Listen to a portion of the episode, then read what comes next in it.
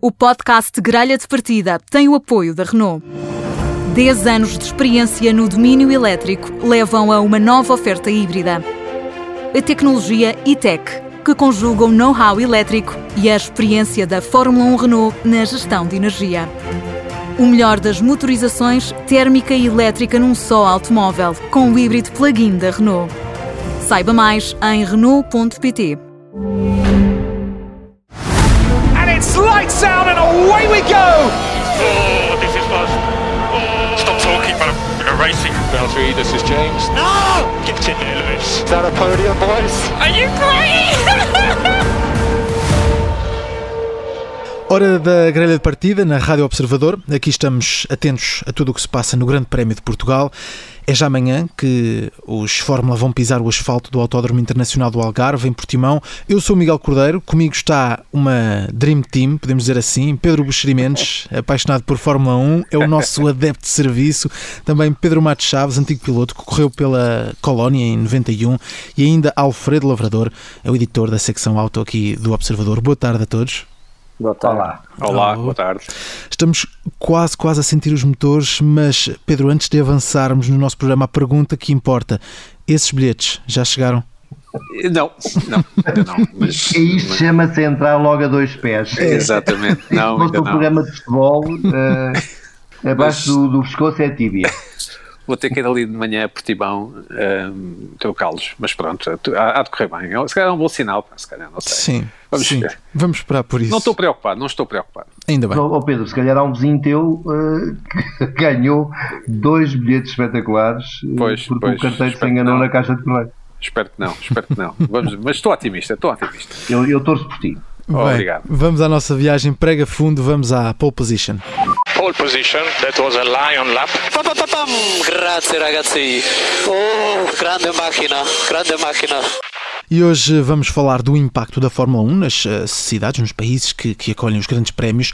A Fórmula 1 regressa a Portugal 24 anos depois, eh, chega ao Algarve, a Portimão. E Pedro Matos Chaves, tu que já viveste dentro deste grande circo, o nome, nome utilizado, consegues perceber o impacto que, que tem para uma cidade, para uma região, a chegada desta, desta grande organização e o impacto económico que pode ter? Ah, tem muitíssimo, muitíssimo impacto, porque o circo é muito grande. Ainda ontem te- ouvimos o Paulo, o Paulo Pinheiro dizer que tinha lá mais de 450 caminhões, e isso traz, o circo em si traz muita gente. A Fórmula 1 tem muita gente ligada eh, aos pneus, aos. eh, às equipes, a- aos patrocinadores. Há inclusive fãs que eu lembro em 91 que havia um casal canadiano que fazia a Fórmula 1 toda, como se calhar temos aqui pessoas que fazem o Campeonato Nacional de Futebol, vão aos jogos todos, eh, aos estádios todos, e esse casal canadiano seguia o Nelson Piquet, enquanto que o Piquet guiasse, eles tinham o, já não lembro quantos grandes prémios eram, 16 talvez, 16 fins de semana pelo mundo fora, eh, marcados com a Fórmula 1, portanto, mas como eles havia mais, eh, havia caras no paddock, agora é muito mais restrito que na altura, que nada estavam ligados diretamente a nenhuma empresa, nem a nenhum fornecedor da Fórmula 1, eram por simplesmente espectadores que faziam a época de Fórmula 1 com a Fórmula 1. Sim, e, e é, é mesmo muita gente que, que, que este evento movimenta. Eh, Mas, eh, Pedro Bustamante, a nível mediático, há também aqui um grande impacto. Há, há muito buzz eh, que, tem, que tem impacto na região, que ac- acaba por acolher o Grande Prémio. Sim, espero que sim, a bem de, a bem de Portugal e do Algarve. Esta Claro. coisa da Covid é terrível, para, para, sobretudo para as economias mais frágeis, como é, como é o caso da nossa, e para uma região como o Algarve, que é muito dependente do turismo. Portanto, espero que sim, espero que, que os algarvios e, e as pessoas que investem no Algarve e que têm lá negócios possam beneficiar com, com, com a corrida. Lembro só que nós, se calhar muitos de nós não saberíamos sequer o que é o Mónaco se não fosse o, o grande prémio anual, não é? Só este ano é que não houve, mas quase que se confunde com, com, com o Principado do Mónaco. De facto, a Fórmula 1 é um desporto de elite, é um, é um desporto caríssimo. Eu acho que não há nada comparável, uma coisa de ricos, se quiseres, e, e só fazem bem aos países que, que, que acolhem as corridas. Num, num, num lado mais jornalístico, se quiseres, muitas das. alguns países asiáticos e algumas democracias mais musculadas, chamemos-lhe assim, como o Azerbaijão, procuram alguma legitimidade mundial e junto dos outros países, tendo corridas de Fórmula 1, os países árabes também, e de certa forma também contribuíram para que, enfim, fossem mais abertas ao mundo. Este ano iríamos ter Vietnã, não tivemos, mas enfim, a Fórmula 1 é uma coisa impressionante e que impossível de, de, ignorar, de facto. É uma boa marca para estar associada a uma região. É, é isso mesmo, em resumo é isso mesmo. Claro que sim. Por exemplo, o, o, depois o, o, facto do autódromo já, o ter sido já, já há tempos homologado para, para, para provas uh, topo de, de, de, do, do desporto automóvel, Sim. como é a Fórmula 1. E depois de agora receber a Fórmula 1, coloque, e cima, toda a gente vai, todos os pilotos e, e os mídias estrangeiros vão dizer, os mídias estrangeiros vão dizer aquilo que os pilotos vão transmitir, que, que o, o o traçado é, é, muito seletivo, é muito exigente, uh, que separa os verdadeiros pilotos dos, dos miúdos da, das PlayStation, que é como eles se referem uh, simpaticamente, entre aspas, aos, aos, pilotos mais novos, eh, que normalmente até ficam à frente deles e tudo. O, facto de, de, de, destas, destas críticas positivas surgirem causa muita curiosidade e traz cá muita gente.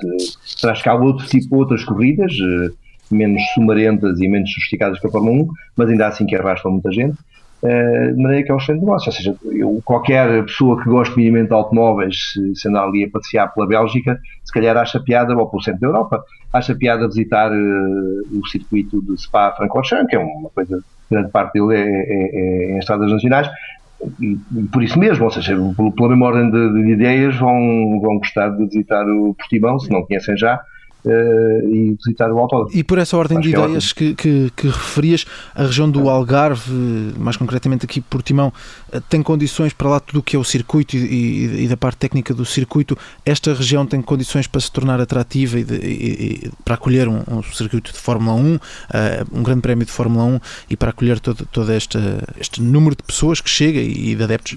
Tem, tem muitos hotéis e muitos restaurantes, bons, uh, e, o que também nos vai ajudar, a, nos vai ajudar enquanto país a atrair outro tipo de pessoa que não apenas aquela que quer vir a uma praia baratinha, assim, São Pinheiro, comer umas sandochas e não sei o quê. Para isso já, já, já estamos cá nós. nós queremos é, os, os, turistas que vêm na, na disposição de gastar dinheiro à séria e nós temos aí bastantes entre hotéis e sítios cheiríssimos. Uhum. E, e, vamos esperar que o Grande Prémio não seja, não seja apenas um, um, ano de passagem que continue uh, no Algarve e uh, em Portimão, em Portugal, uh, por mais tempo. E, e, o Paulo Pinheiro, o nosso convidado ontem, está, sim, está sim, convencido sim. Que, que isto vai ser o primeiro de muitos. Assim, a rapaziada que vai assistir se porte bem nas bancadas porque senão ficamos de castigo como já ficámos no Rally Portugal. Portimão que vai ter todo este impacto do Grande Prémio da Fórmula 1 e nós aqui na grelha de partida vamos uh, para já parar nas boxes, seguimos para o pit stop. So box, box, box, box. E aqui falamos sobre uh, a construção destes supercarros, sobre a parte mecânica. Vamos até à oficina e hoje para falar de pneus. Ontem o Pedro Matos Chaves já falou um pouco sobre isto, sobre a forma como, como foram evoluindo, uh, porque, Pedro Matos Chaves, este é de facto um ponto essencial e que pode influenciar a performance dos carros? Ah, influencia em muito, em, muito, mas é claro que sendo monomarca eh, para todos, eh, a Pirelli traz igual e está um bocadinho mais estabelecida ou mais igual a guerra dos pneus, não há, não há, não há muito por onde mexer. Era mais giro quando havia duas marcas, que é, é mais um aspecto da Fórmula 1 que desenvolve imensa tecnologia quando há uma competição direta entre uma Bridgestone e uma Michelin ou é sempre giro, eh, as equipes eh, têm mais um fator de competitividade e acaba por ser mais apaixonante. Agora é tudo Pirelli, eh, Pirelli vai descobrir uma pista nova, vamos ver. Eu li que eles traziam os pneus duros, estavam com medo, ou estão com medo que a pista seja particularmente exigente das temperaturas. Acho que as temperaturas saiu-lhes um bocado ao contrário, porque não se prevê a grandes temperaturas. Vamos ver o que é que daí vem. Já vimos a Pirelli fazer algumas asneiras em alguns grandes prémios, eh, vimos os Mercedes aflitos com os pneus em Silverstone neste ano, a terem um desgaste muito rápido em relação ao Verstappen, a serem bastante mais rápidos, mas bastante mais uh, gastadores de pneus. Hum. Vamos ver o que é que nos traz Portimão o que me faz confusão nos fórmulas é porque é que eles usam aqueles pneus parecem uns balões com pressões baixíssimas, uh, com umas jantes ridículas, parece os Mini de há 60 anos. Um, porque é que não usam um pneu moderno, com uma jante grande? O, o, o, que ninguém quer num carro, nem de competição, nem, nem de estrada, nem é ter uma, uma estrutura não, não, de deformação não controlada. Ou seja, tu queres que o chassi seja rígido e, e os braços de suspensão e isso tudo, e a única coisa que mexa num carro é o, o braço, mas uh, limitado pelo amortecedor, pela mola, não sei o quê. Por outro lado, tens um pneu que abana, cada vez que eles comem um corretor, uh, aquilo abana, treme, uh, deforma-se. Uh, é estranhíssimo. Como é que. Porquê é que o pneu de Fórmula 1 é assim? Eu sei que é uma coisa que está em cima da mesa para ser alterado, mas uh, faz-me essa confusão que em 2020 ainda, ainda continuamos a ver um pneu que parece um balão uh, num carro 1. Mas, oh, Alfredo, não, não, te preocupes com essas coisas, preocupa-te com a eficiência. Estás preocupado com o. Pareces aqueles comentadores do, do ténis em Inglaterra que estava, quando eu estava lá a correr, uh, era a era do Bjorn Borg. E eles em, em Wimbledon, em Wimbledon ficavam horrorizados de ele dar as esquerdas com as duas mãos mas ele ganhava os pontos todos com as esquerdas. Ah, o pneu abana tem que abanar, o braço se calhar é duro, o chassi se calhar é rígido demais, o, tem que ser o pneu a fazer um bocadinho o que o chassi devia fazer. Exatamente, exatamente. Exato, e tens que ter aquelas paredes mais uh, macias e para, para amortecer ali o tal corretor sem partir braços, sem, sem levantar rodas do chão. Deixa-os deixa deixa andar. Pronto, pronto, Pedro, Diz isto, desculpa, desculpa. As, as, jantes para o ano, as para o ano, desculpa, vão ser diferentes, não é? Sim, sim. Nós vemos na Fórmula sim, sim. 2 já vão ser maiores as jantes, portanto essa questão do Mini com 60 anos vai deixar de se colocar. Aquilo é jante 13, não é? é sim, coisa. sim, mas de qualquer das maneiras, se me permitem, o, os pneus são talvez a coisa mais importante da Fórmula 1, infelizmente, digo eu. Está-se sempre a falar de pneus, porque aquilo que é pedido à Pirelli é que faça um composto, ou neste caso três compostos de borracha, que sejam ao mesmo tempo competitivos e, portanto, que permitam que, que, os carros andem depressa, mas que não sejam também demasiado bons, de forma a que os carros, a que os pneus degradem e os carros sejam obrigados a ir à boxe o mais cedo possível, digamos assim, não é? Muitas vezes a Pirelli faz previsões que os carros vão parar à 12 volta ou 13 e há uns que conseguem andar com compostos macios durante 25 ou 30 voltas. Um, está na arte também do piloto e, e os melhores pilotos e o Pedro Matos Chaves saberá muito melhor do que eu, mas os melhores pilotos, até nisso, ou também nisso, são os melhores pilotos, a cuidar claro, da borracha que têm, não é? Claro, e, e sabes, quando eles esticam, é que, a Pirelli é sempre mais conservadora porque nunca, nunca é bonito ver um pneu a, a arrebentar na televisão, não é? Ora bem. Portanto, já aconteceu, já aconteceu. Eu lembro-me que os, os, motores da Toyota uh, Fórmula 1 quando. Não, não é a Fórmula 1, desculpa, os motores da Toyota da Le Mans, quando chegavam aqui à Alemanha, eh, onde eram montados os carros de Le Mans, na mesma equipe que fazia os rallies, os alemães punham-lhes logo mais 30 cavalos nos motores, porque as folgas que eles traziam do Japão era para aquilo não partir nunca. Nunca. É, para fazer, fazer 100 km. É, era, aquilo não, nunca iria partir. Tinha era menos 30 cavalos. E aqui eles também não querem aquele espetáculo de arrebentar um pneu e tal. Começa tudo. Depois a equipe vai toda dizer mal da, da Pirelli. Portanto, a Pirelli diz 14 voltas, eles fazem 24. A partir da 14, os gajos da Pirelli já estão ali a dizer: claro. isso é com gosto. Sim, é convosco, não é nada, não é nada connosco, não é nada, vá, vocês estão a esticar a corda, não se queixem. a culpa é da utilização, a culpa é do utilizador. É? é? sempre uma defesa comercial. Mas eu tenho, sinto falta da guerra dos pneus. Hum. Acho que era importante, eh, era um, a Fórmula 1 ia evoluir e hum, para o ano, que querem pôr menos uh, downforce, era, muito, era bom para entrar outro, outra marca de pneus porque vai pedir um, um pneu diferente. Mas, ó oh, oh, Petol, tu não achas que se. Imagina tu que permitiam dois construtores de pneus eh, e, e, abriam por completo a regulamentação e cada um fazia o pneu que queria. Contando dentro de certa largura, digamos assim. Uhum. Eh, mas podiam jogar com as jantes e o perfil do pneu, etc. Não acreditas que uh, rapidamente passávamos a ter umas jantes muito grandes e uns pneus de baixo perfil, como normalmente acontece em tudo o que é competição? Pode ser, acho que sim, acho que podia, o caminho podia ser por aí, a malta dos travões ia aproveitar e para, pôr lá, para pôr lá um disco maior dentro, cada maior. vez maior, e pá, os carros iam ganhar eficiência, mas é, isto é Fórmula 1, a Fórmula 1 é isto, é, é ir por aí fora, quer dizer, a FIA tenta assegurá-los porque os custos disparam, mas se lhes dessem luz uh, verde, uh, pá, evolução é sempre andar, é sempre menos tempo por volta, e a base é sempre a mesma. Eu lembro-me que o, quando se fizeram os motores BMW, o, o, era o Mário Thyssen, não era? O engenheiro era, da, da, da, BMW.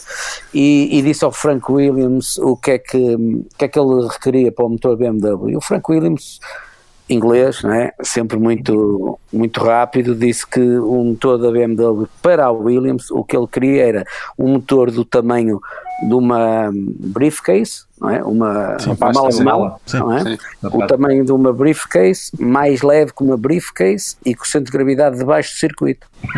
Sim. Agora faz, faz-me faz 10, 10, cilindros, faz-me isso, faz favor em 10 cilindros. Olha, e a BMW fez um motor que pesava 98 kg. E esse, esses tempos eram bons para ouvir um Fórmula 1. Era, era, era em, tempo, em termos de som, para a rádio era bom. era uma realidade diferente e estamos já aqui a queimar pneu e portanto vamos seguir já para o nosso próximo segmento, vamos para a bandeira de xadrez. Estamos a chegar ao fim, mas ainda temos tempo para olhar para a história e para momentos marcantes do Grande Prémio de, de Portugal.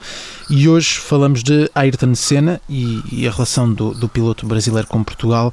Pedro Buxerimentos, começamos por ti. Ontem prometemos falar do, do Grande Prémio de 85, o, o, segundo no Estoril, o primeiro a que assististe ao vivo, e foi neste Grande Prémio que Ayrton Senna conseguiu a primeira vitória. Verdade, eh, foi a primeira corrida que eu fui, tinha 15, 15 anitos, ou 14 talvez ainda. Uh, consegui um, um passe da, de uma marca chamada Ozella, uma marca italiana, acho que nunca chegou a pontuar. Não, e o mais incrível é que o Ayrton deu um autógrafo, ele e o Jonathan Palmer, que guiavam os fantásticos Zack Speed, e que é o pai depois do Julian Palmer, e o Ayrton deu-me um, um, um, autógrafo, lembro, lembro perfeitamente, lembro como se fosse hoje, nunca mais esqueci. E está guardado?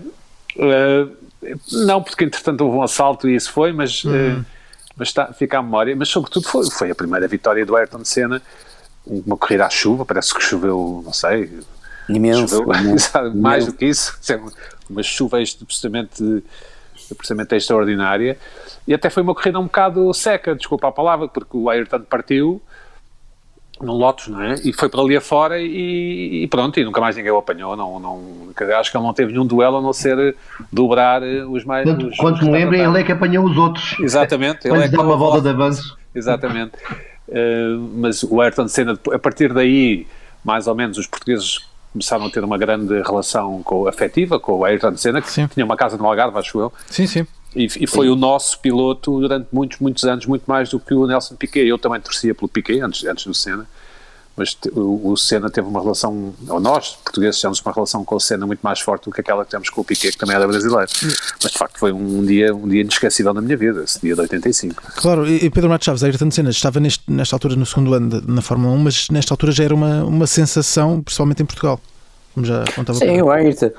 O Ayrton Senna, eh, brasileiro, não é? Nós claro. Eh, tínhamos alguma proximidade com ele. Eu, eu, por acaso, a primeira vez que o vi, não fazia ideia quem é que ele ia ser, mas vi-o em 79 no Estoril, no Campeonato do Mundo de Karts, que fui ver com um amigo e que o Ayrton, curiosamente, acabou a pensar que tinha sido campeão do mundo, mas depois, quando saiu do kart, as regras, eh, ele viu que não, que tinha ficado em segundo. E, e, era um dos maiores desgostos dele não ter sido campeão do mundo, porque no ano a seguir ainda tentou eh, na Bélgica também ser campeão do mundo, não conseguiu. Andava muitíssimo bem de kart, andava super bem de kart no autódromo de Estoril, o kartódromo era muito giro e lembro que ele, memorável, ficou na história, ele fazer uma, fim de uma manche, umas seis voltas ou isso, que partiu o cabo do acelerador e ele ganhou a acelerar com a mão no carburador. E para fazer zonas rápidas da pista que eram difíceis, com duas mãos no volante e ele fazia só com uma e ganhou a mães, pá, uma mães do Campeonato do Mundo. Estamos a falar de umas coisas super competitivas. Ah, pá, depois nos fórmulas, já sabemos a história dele, uh, andou muito depressa sempre. Teve muita guerra do Prost, que os portugueses não são muito uh, chegados ao Prost. É verdade, sim. Mas que o Prost, o professor, uh, deu-lhe muito que fazer, sobretudo nos grandes prémios, porque como há um bocadinho o Pedro dizia, a suavidade conta muito. O Prost era muito fino a conduzir uh, e, e, andava muito depressa. E, e, nos primeiros anos da McLaren, aliás, o Ayrton uh, reconhecidamente só, só respeitava o Prost. Uh, Lembro-me depois, mais tarde, nos Estados Unidos, tive algum, privei um bocadinho com o Joe Ramirez, que era um, um elemento da McLaren na altura do, do Ayrton, e uma das coisas que ele dizia é que, que sempre que o Ayrton saía do carro só perguntava o tempo do Prost. Podia, o Mansell podia estar a fazer o melhor tempo, eh, podia ter sido uma sessão em que alguém se metia mais à frente, como o Mansell, outro piloto, podia estar em quinto e sexto, ele queria saber do Prost. Era o Prost, o Prost, o Prost, era uma obsessão e havia que ganhar ao o professor, o professor, não é? Exatamente. exatamente. Alfredo, memórias para fechar, memórias eh, de, de Ayrton Senna. Não há muito mais a dizer. Ele, é, ele foi um, um, um piloto tão rápido quanto uh, polémico. Uh, e não estou a falar daquelas pegas com o Prost na, na Fórmula 1. Uh, é certo que a, a, defesa que o Balestre fazia, que era na altura quem, quem mandava na FIA, fazia do Prost é, roçava a vergonha, mas é, o, no, em todo o processo o, o Ayrton não teve provavelmente ali é, sem, sem, sem poder ser, ser criticado e, e, não vem da Fórmula 1, porque ele já na, na Fórmula 3 tu, tu não estavas em Inglaterra, Petó, quando, quando o Senna corria com o Brandel? Não, não, não, não foi antes de, de, falar, fazer para uma fora? Uh, pá, 87, já não me lembro. O Senna, 87, estava eh, primeiro ano da McLaren, acho eu, talvez.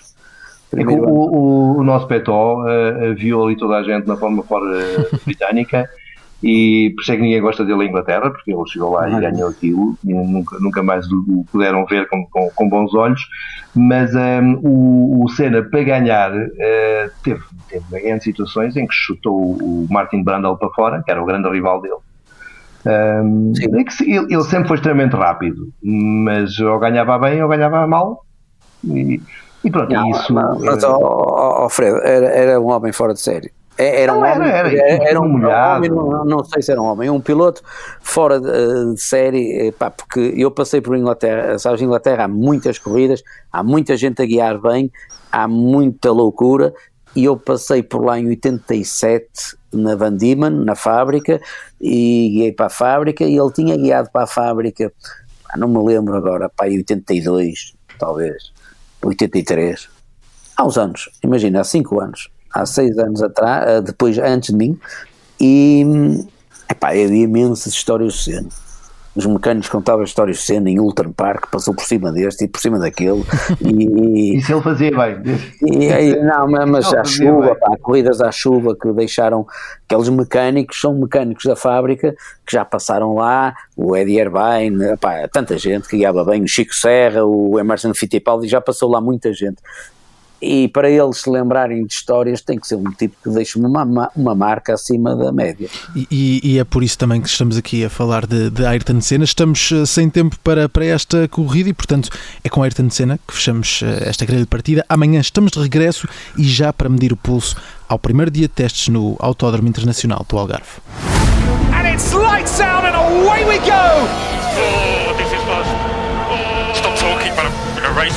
Valtteri, this is James. No! Get in there, Lewis. Is that a podium, boys? Are you crazy?